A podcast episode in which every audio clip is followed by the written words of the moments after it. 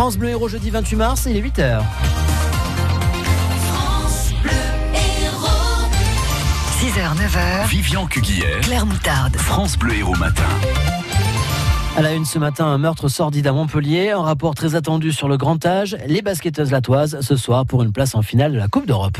Une femme de 48 ans a été mise en examen et écrouée pour le meurtre d'un homme de 91 ans dans le quartier de la Paillade à Montpellier. Ça s'est passé à la fin de l'année dernière. Selon Midi Libre, cette femme, agent de sécurité incendie, est soupçonnée d'avoir commis son crime avec une altère, Sébastien Garnier. C'est un employé venu livrer le repas qui a fait la macabre découverte. En entrant dans l'appartement, il a vu le nonagénaire allongé sur le sol avec des blessures au crâne et au thorax. Très vite, une femme est interpellée. Elle a 48 ans connaît la victime depuis une trentaine d'années. Elle lui rend service régulièrement. Elle prétend que le jour du drame, elle devait l'accompagner chez le dentiste, mais qu'il n'avait pas répondu quand elle s'était présentée à son domicile. Ce n'est que mi-mars, lors d'une seconde garde à vue, que la quadragénaire a avoué avoir tué le vieux monsieur après une dispute, dit-elle, de 17 coups d'altère. Elle a ensuite nettoyé la scène de crime et jeté l'altère dans une rivière. Selon elle, le retraité lui faisait du chantage sexuel parce qu'il lui avait prêté de l'argent.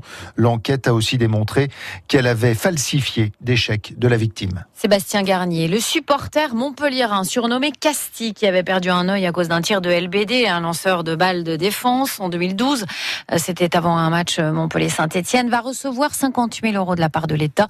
L'État condamné par le tribunal administratif de Montpellier. Sept ans après les faits, Casti avait reçu le projectile en pleine tête lors d'une confrontation entre supporters et euh, policiers.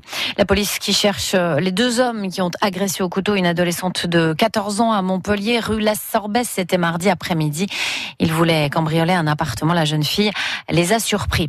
Le grand champion de l'émission de TF1, les 12 coups de midi, Christian Quesada est mis en examen. Il a été retrouvé euh, dans son ordinateur des images porno pornographique avec des enfants.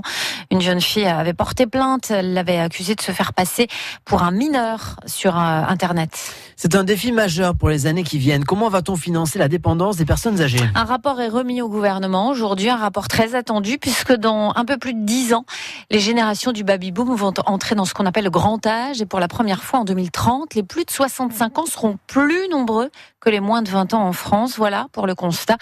Alors quelles sont les solutions du gouvernement et les pistes avancées par ce rapport, Marine Logénie? Alors déjà, ni impôt ni prélèvement supplémentaire, promettons à Bercy, parmi les pistes, donc reporter l'âge de la retraite de 62 à 63 ans, allonger la durée de cotisation. Le rapport propose aussi de récupérer les excédents de la sécurité sociale qui doit repasser dans le vert. Une cagnotte hypothétique néanmoins.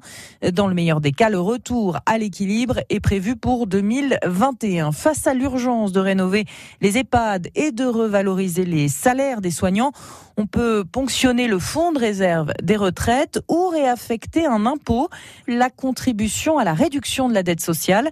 La CRDS, normalement cet impôt doit disparaître en 2024. Il s'agirait de le prolonger. L'État cherche donc 10 milliards d'euros par an avec un pic des besoins en 2035. Carrefour compte supprimer plus de 1200 postes dans ses hypermarchés français en 2019 dans le non alimentaire et sans départ contraint. Des démissions euh, au gouvernement avec donc euh, un remaniement euh, qui est dans l'air.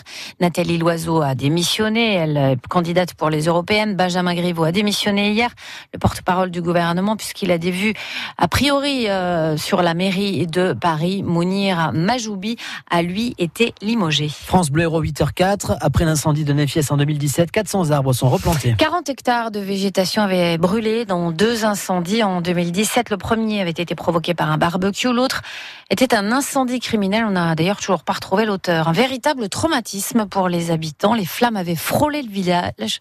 Deux ans après, donc, l'ONF, l'Office national de la forêt et la commune ont planté hier des végétaux sur environ deux hectares de terrain. Stéphane Pocher. Des trous tous les 5 mètres sont réalisés à l'aide d'une mini-pelle. Cinq ouvriers équipés de pioches replantent ensuite des arbustes en godet de 20 à 80 cm de hauteur sous l'œil attentif de Romain Fessel, le responsable de l'Office national des forêts dans la vallée de l'Hérault. Donc on replante majoritairement des, résineux, 75%, parce que voilà, c'est des essences adaptées qui ont un meilleur taux de reprise, mais également 25% de, voilà, de feuillus que l'on va préconiser en bordure de piste pour euh, pouvoir faciliter les arrosages, parce qu'il y aura notamment des arrosages pour euh, optimiser le, voilà, le, le rendu de cette plantation. Ici, il y a 50 ans, un incendie avait déjà détruit toute la végétation. Cet espace de 2 hectares avait été reboisé à l'époque par des écoliers. Cette plantation est symbolique pour Guy Bardou, l'adjoint en charge de l'environnement. Ah oui, il fallait investir. Puis notre commune, quand même, de, par tradition, a des espaces boisés. Nos, nos prédécesseurs ont fait l'effort. Nous avons une forêt communale de plus de 50 hectares que nous entretenons euh, avec euh, grand soin et essayons de la préserver. Évidemment, il faudra des années avant que cette végétation repousse et occupe l'espace temps. Un investissement communal de 11 000 euros nécessaire pour ne pas laisser cet espace lunaire sans vie, mais seule la partie communale sera replantée, pas les parcelles privées, tout simplement pour des raisons financières. Le reportage de Stéphane Pocher. Des travaux à Montpellier pour améliorer le tri des déchets, 19 millions d'euros pour en fait euh, euh, moderniser le centre d'émetteurs et l'agrandir. L'objectif étant de recycler 100% des déchets, y compris les plastiques, les petits aciers et l'aluminium. Et ce, dans un an, euh, donc de 24 000 tonnes triées à 35 000. Le dispositif d'alerte des habitants vivant euh, près du barrage du Salagou est testé ce matin à 11h en cas de rupture du barrage. 13 communes, c'est-à-dire 3 000 foyers, seraient concernés par de potentiels risques d'inondation. Euh, D'où l'intérêt de ce type de test. Ces habitants recevront aujourd'hui un message via téléphone fixe, portable, email et même fax.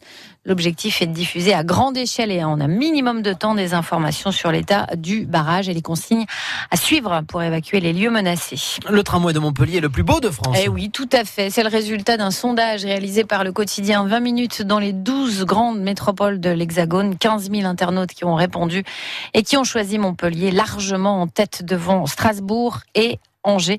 La France aime donc le tram de Montpellier et les Montpelliérains aiment leurs quatre lignes colorées comme cette usagère. Je trouve que c'est le plus coloré et euh, je trouve qu'il a une certaine lisibilité dans le fait qu'il a une identité visuelle sur euh, les différentes lignes.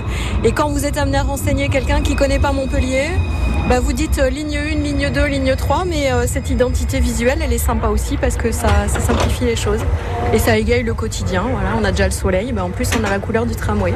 Et justement, entre la 1, la 2, la 3, la 4, vous avez une préférence? Non, parce que je trouve que euh, je conçois pas l'une sans les autres. Je trouve que justement, c'est, euh, ça fait, elles sont tellement différentes que ça fait une mixité, une diversité aussi qui caractérise bien Montpellier. Donc ça, je trouve ça bien. Et elles sont, elles sont encore plus belles quand euh, on les trouve au carrefour, ne serait-ce qu'à la gare euh, Saint-Roch, qu'on les voit se croiser, parce que là, on voit en quoi elles sont différentes. Ça fait un joli patchwork. J'adhère, j'achète. Et en 2012, le New York Times achetait aussi en qualifiant le tram de Montpellier de plus sexy d'Europe, carrément.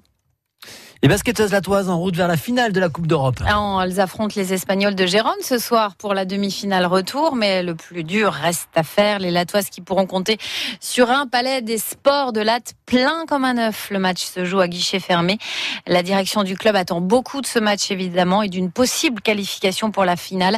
Et malgré la fatigue, Edwige Lawson Way, la directrice sportive du club, y croit fermement. Vous dire qu'il n'y a pas de fatigue, je mentirais. Mais par contre, euh, quand on joue une demi-finale, on s'écoute plus. Quand euh, le, il va y avoir l'entre-deux du début de match, les filles elles vont, elles vont plus entendre leur corps qui est peut-être un petit peu fatigué.